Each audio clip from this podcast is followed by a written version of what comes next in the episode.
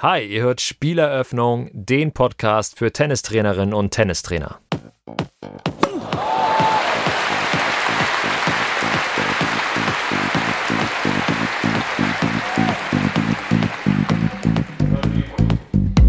Doof ist, wenn ich eine Verletzung habe und sage, ich bin verletzt, ich mache nichts. Und der ganze Körper fängt an, sich ein bisschen schlechter zu entwickeln, weil ich sage, ich kann nichts machen. Man kann immer sehr viel machen. Und ich sollte möglichst viel machen. Manchmal sagt man sogar, in einer Verletzung musst du mehr machen als normal. Also ich habe schon mit Spielern trainiert, die dann auf einem Bein gestanden haben, halt nur zehn Bälle gespielt haben und dann sich wieder hingesetzt haben, weil es so anstrengend ist. Das haben wir auch schon gemacht. Also das hängt so ein bisschen von der Verletzung ab, was man da macht.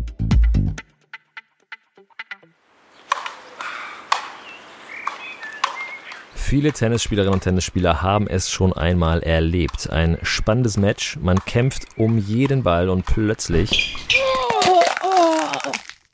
eine der wenigen Gelegenheiten, um hier mal im Tennis-Podcast intensives Sounddesign einzubauen.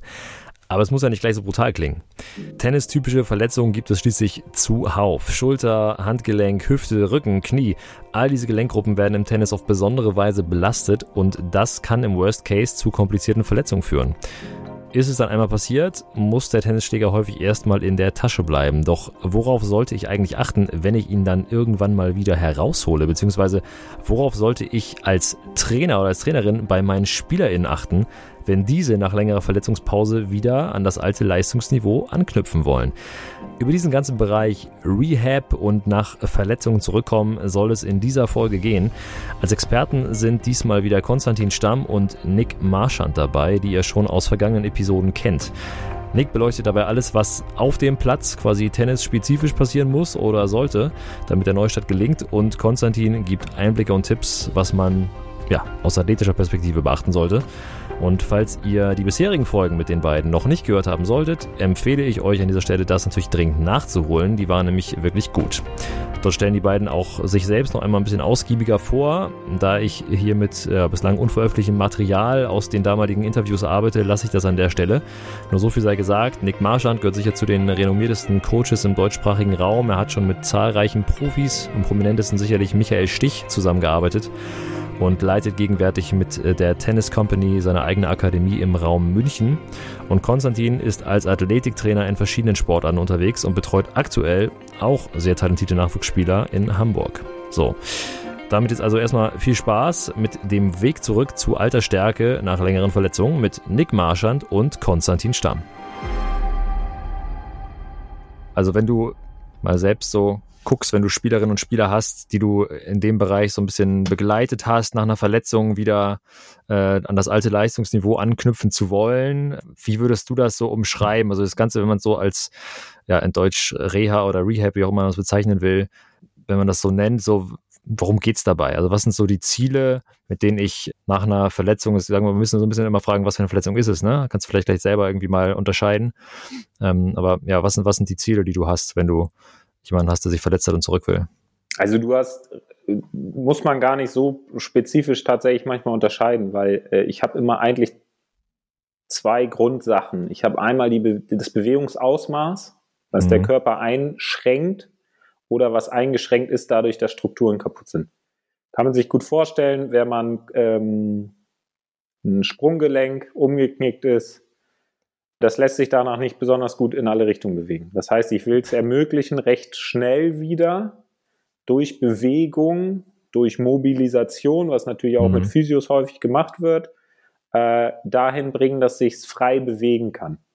Anfänglich, das liegt so ein bisschen an der Wundheilung und den Phasen, die da die Rolle spielen, ist es natürlich mhm. eingeschränkt, weil da wird durch die Entzündung lagert sich Wasser ein, es entstehen mhm. häufig äh, Ödeme, so dass sich das gar nicht bewegen kann. Und wenn diese Phase abklingt, dann kann ich anfangen, das wirklich schön durchzubewegen in alle Richtungen, wieder die, das Bewegungsausmaß bekommen, möglichst viel bewegen. Ich sage jetzt mal, wer beim Sprunggelenk äh, spazieren gehen, bisschen gegen ein bisschen Theraband um Fußspannen in alle Richtungen bewegen, mhm. zum Beispiel. Das ist das eine, also dieses Bewegungsausmaß dahin zurückbringen. Oder wenn ich an eine Schulter denke, die verletzt ist, äh, ich kriege sie vielleicht nicht mehr in alle Richtungen gedreht. Und die Schulter ist ja das beweglichste Gelenk im menschlichen Körper. Und wir brauchen, wenn man sich einen Tennisaufschlag anguckt, vor allem mal so Slow-Mos von Profis oder auch selbst mhm. Normalos, da passiert schon sehr, sehr viel Bewegung ja.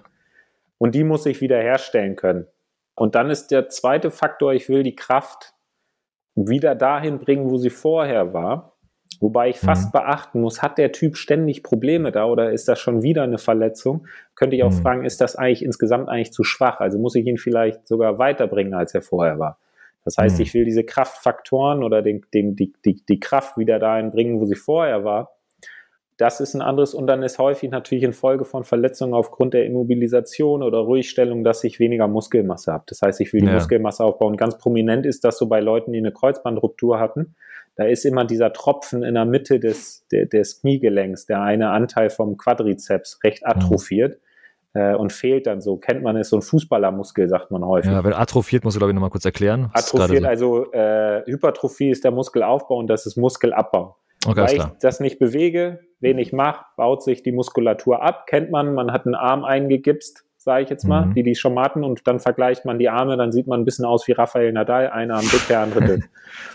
Und da, da muss ich natürlich diese drei Sachen haben. Ich will den Muskel zurückentwickeln, ich will die Kraft zurückhaben, ich will das Bewegungsausmaß zurückhaben und gleichzeitig klar, auch wenn es eine Sehnenverletzung ist, ich will die Sehne wieder möglichst heile haben. Hm. Die Problematik beim Sehnen ist, äh, die reparieren sich nicht so gut. Liegt daran, dass die nicht wirklich durchblutet werden. Das heißt, man nennt das manchmal Treat the Donut. Das heißt, äh, dieses Loch vom Donut ist das, was kaputt gegangen ist und das kriege ich auch eigentlich selten zurück. Also hm. die entwickeln sich nicht mehr so gut.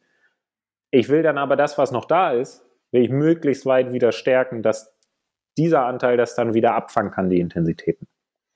Und das heißt, ich habe diese, diese Punkte, an denen ich arbeiten muss.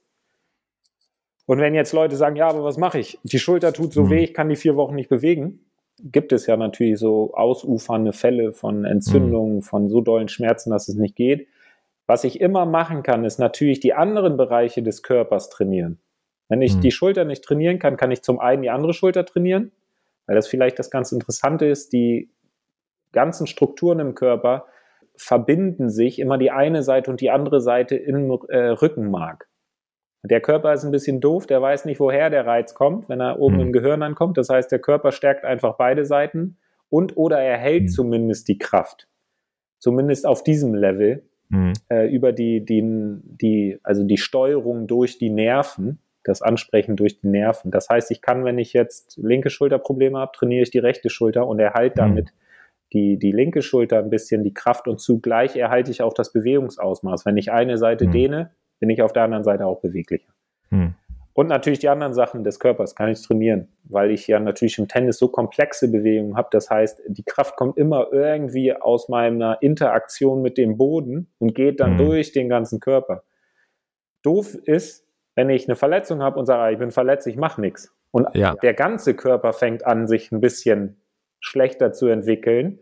Oder man nennt mhm. das dann negative Adaption. Also er verliert Kraft, er verliert Schnelligkeit, er verliert Beweglichkeit, weil ich sage, ich kann nichts machen.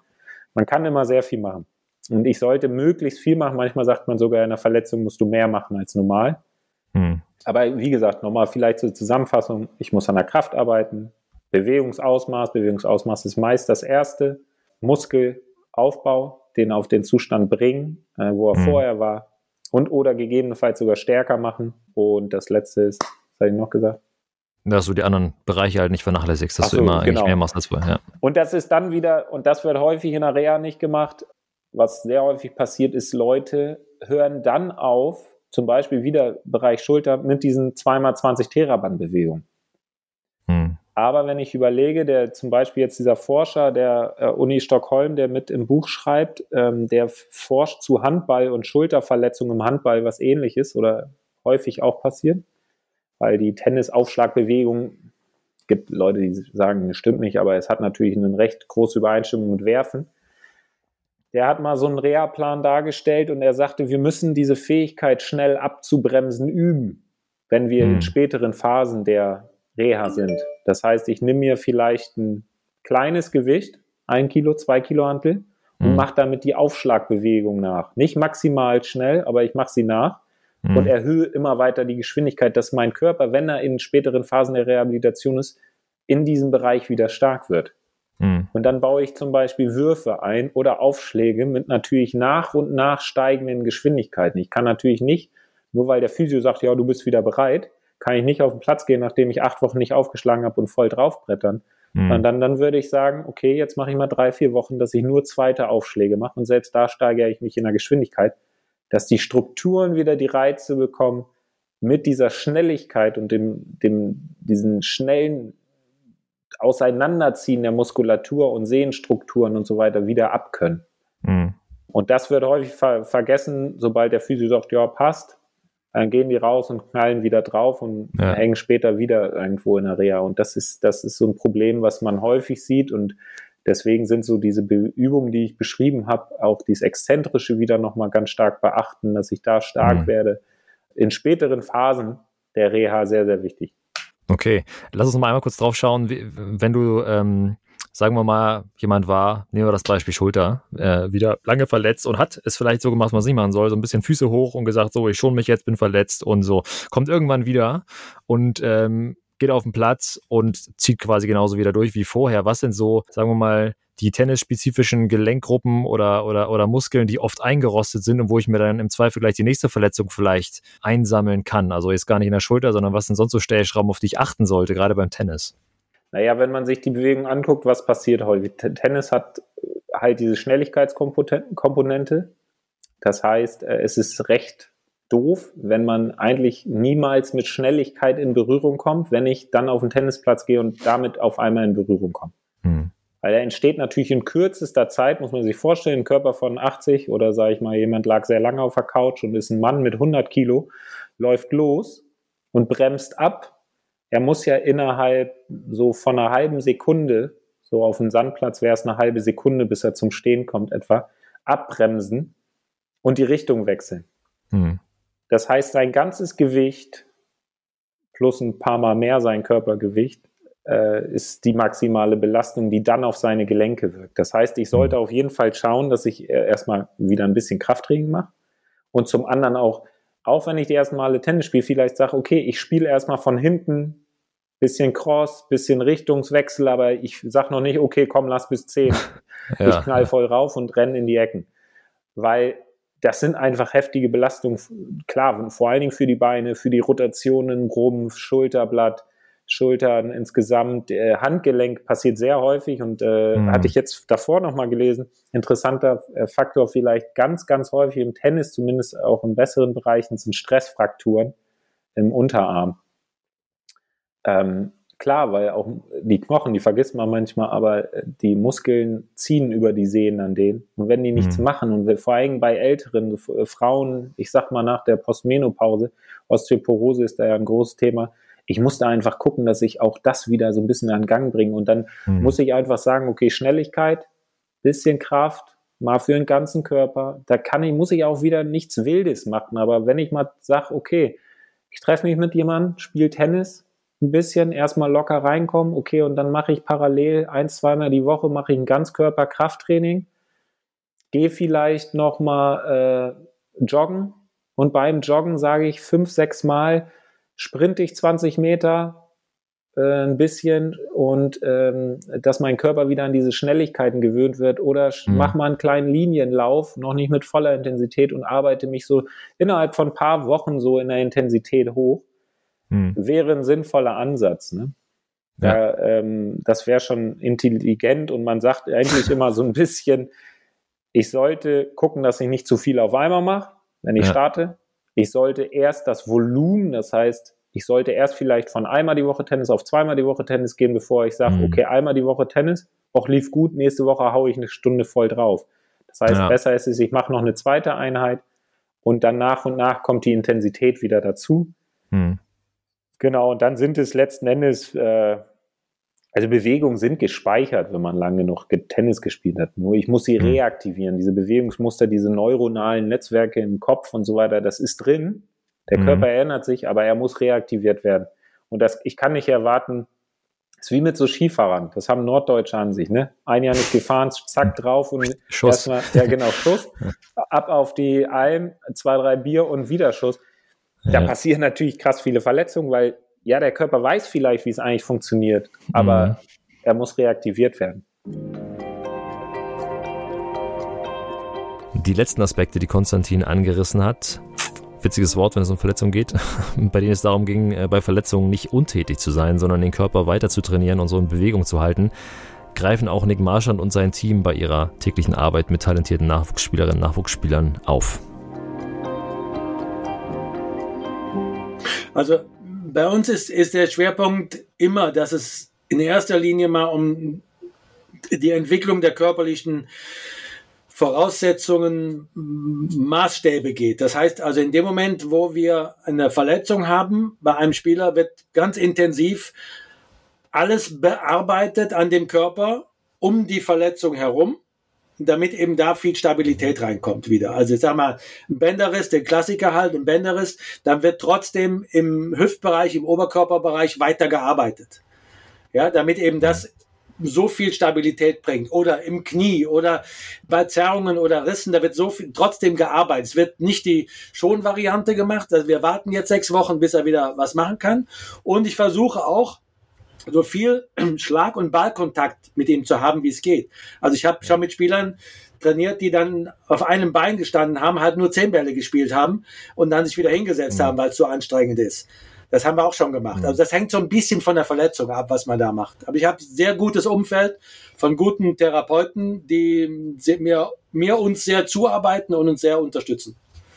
Und deiner Erfahrung nach, wie, wie lange dauert das oder wie geht man dran, um, um das Vertrauen in das eigene Spiel wiederzukriegen, wenn jemand vielleicht auch irgendwie mal länger, länger äh, raus musste sozusagen und dann wieder auf Wettkampfniveau spielen will? Ja, das ist natürlich auch vom Typ her unterschiedlich, wie äh, positiv derjenige ist oder wie sehr derjenige sagt, ähm, ja, Hoffnung auf Erfolg oder Angst vor Misserfolg. Das ist immer ja. ganz, ganz das Kernding.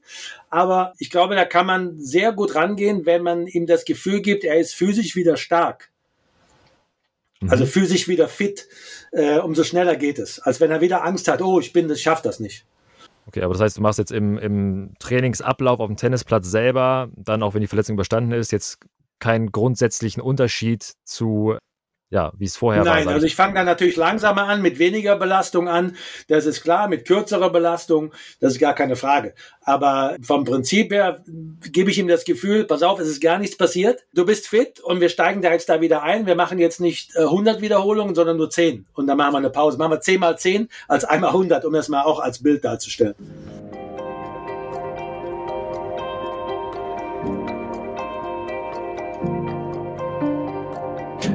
Ganz spannend. Also einerseits natürlich das sozusagen, was ich koordinativ wieder zurückkriegen muss, also ich den, den Schlagablauf und so weiter, das wieder auf die Kette kriege. Wie sieht's denn muskulär aus? Dann spricht er auch mal so vom, vom Muscle Memory Effekt. Also wenn ich jetzt denke, boah, mein Leistungslevel war echt klasse, ich war super zufrieden, dann kam die Verletzung, da muss ich jetzt irgendwie wieder den Berg hoch. Wie sind denn die Aussichten? Äh, was sagst du dazu, so Muscle Memory mäßig?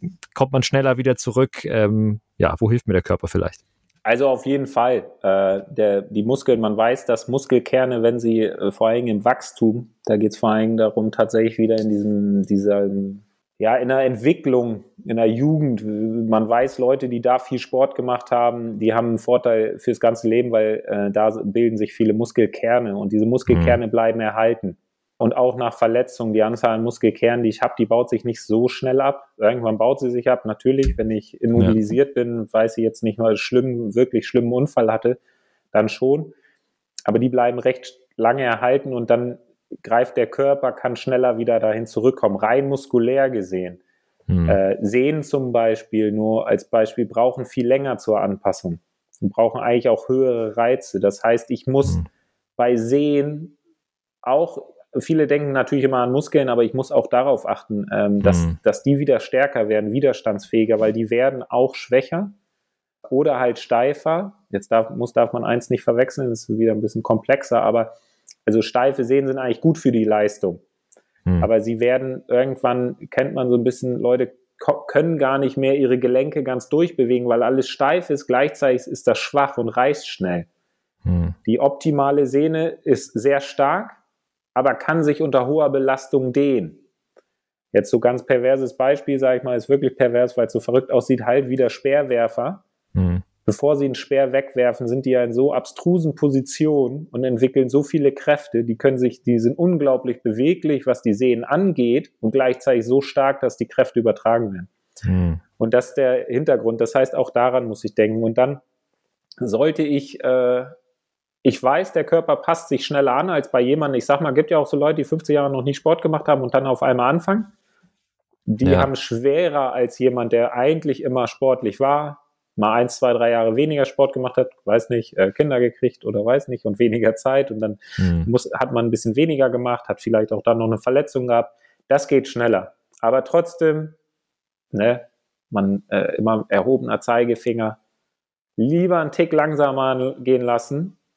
Und lieber mal ein, zwei Wochen noch mehr, nicht Ruhe, sondern progressiv die Belastung steigern Mhm. Und dann geht es mir viel besser, als wenn ich, äh, wenn ich jetzt äh, gleich einfach Vollrohr gebe, weil das Risiko ist höher. Ich meine, kommen auch welche durch, manche kommen nicht damit durch. Ja. Aber es ist natürlich sonst schade, weil man dann gerade angefangen hat, es macht gerade wieder Spaß und mhm. dann muss ich abbrechen. Ne?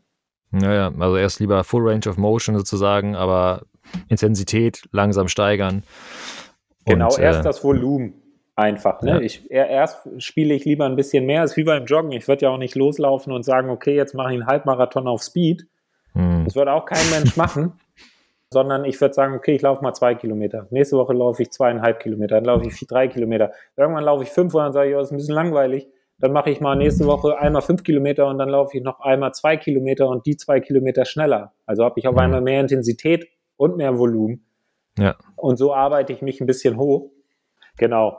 Und dann muss ich ein bisschen gucken. Je nachdem, wenn du sagst, wirklich nach Verletzung, ich kann das echt ganz gut unterstützen, weil ich habe mir das aufgeschrieben, ist vielleicht für manche ganz interessant, ist auch so ein Mittel, passt gerade äh, so bei, ähm, ich kann natürlich den Körper auch ein bisschen unterstützen, wenn ich sage, okay, ich mache wieder mehr Sport, ein bisschen mehr Proteine zu sich nehmen. Mhm. Äh, bisschen Kollagen gibt es heutzutage so zu kaufen, das unterstützt so die Kollagensynthese, ist man sich noch nicht ganz einig. Und oder tatsächlich auch in Verletzungsphasen, viele nehmen ja sehr viel Schmerzmittel dann. Mhm. Äh, aber das stört den Entzündungsprozess und ich brauche den Entzündungsprozess, damit der Körper die richtigen Signale bekommt. Erst kommt nämlich die Entzündung und dann kommt, sage ich jetzt mal, die, diese Entzündungsfaktoren, ähm, die da dann rumfliegen im Gebiet, die rufen andere wichtige Wachstumsfaktoren, eine andere Art von Makrophagen, also diese Fresszellen, mhm. Und das brauche ich. Und wenn ich zu viel Schmerzmittel nehme, unterdrückt das das. Das heißt, nur so vielleicht als kleiner Tipp. Ja. Und ich kann das super gut ersetzen mit Kurkuma. Und nämlich deswegen sagte ich auch gerade das ganz gut, weil äh, es scheint auch bei, äh, also so als Präventiv ein bisschen gegen äh, Covid zu helfen, als antiviral auch wirkt, aber jetzt ja. ganz spezifisch auf Muskelverletzungen. Es scheint dazu bewirken, dass die Entzündung nicht überschwellig ist, dass ich weniger Schmerzen habe und ich kann das auch mal wieder äh, auch nur präventiv nehmen. Das heißt, wenn ich jetzt nach dem Sport manchmal Schmerzen habe, Gelenkschmerzen, äh, ist Kurkuma ein sehr probates Mittel äh, und recht günstig. Muss ich keinen großen High-Detail drum machen. Kann man, kann man auf Amazon kaufen oder auch einfach so das Pulver. Und es hilft zum Beispiel, die Kollagenstrukturen richtig auszurichten und auch die, diese Kollagene sind so verbunden in so einer Matrix, in so einem Gerüst und das bewahrt das Gerüst in der Zeit der Verletzung. Und das, sind, das ist eigentlich mal sowas, das liest man fast nie. Ist eigentlich mhm. eine ganz gute Forschung dahinter. Und ich meine, mein Bruder hat zum Beispiel gerade Hüftprobleme und nimmt ständig Schmerzmittel, weil sein Arzt das meinte. Und er meint, ich komme sonst nicht über den Tag. Und äh, da haben wir zum Beispiel gesagt, okay, nimm mal echt einen äh, Teelöffel Kurkuma mhm. mit äh, Pfeffer drin und seine Schmerztage sind viel geringer und ist viel besser geworden. Ja. Und das ist, das ist äh, mal vielleicht so ein kleiner Ausflug äh, ja. wo ganz anders noch hin. Da kann man auch recht viel machen. Das ja, ist ein ganz spannendes gedacht, Feld. Genau, aber ich muss halt gucken einfach, ne? Eigentlich weiß es, also es sind viele Dinge immer, die weiß man ja, ne? Nicht zu, nicht zu schnell wieder rein, Lass dir ein bisschen Zeit, je älter ich werde. Ich meine, klar, ne? So ist wie mit dem Trinken. Früher war man 20 und hat getrunken, nächsten Tag wieder, es ging einem gut. Das funktioniert später auch nicht mehr. Und das ist das Gleiche mit dem, ähm, mit dem Sport. Also ich muss ja. cleverer werden. Und dann klappt das auch eigentlich immer wieder ganz gut. Und das war's auch schon wieder für heute. Wenn euch die Folge gefallen hat, dann lasst sehr gerne ein Abo und eine Bewertung bei einer Podcast-Plattform eures Vertrauens da. Wir hören uns beim nächsten Mal wieder. Bis dahin, ab auf den Tennisplatz mit euch und ciao.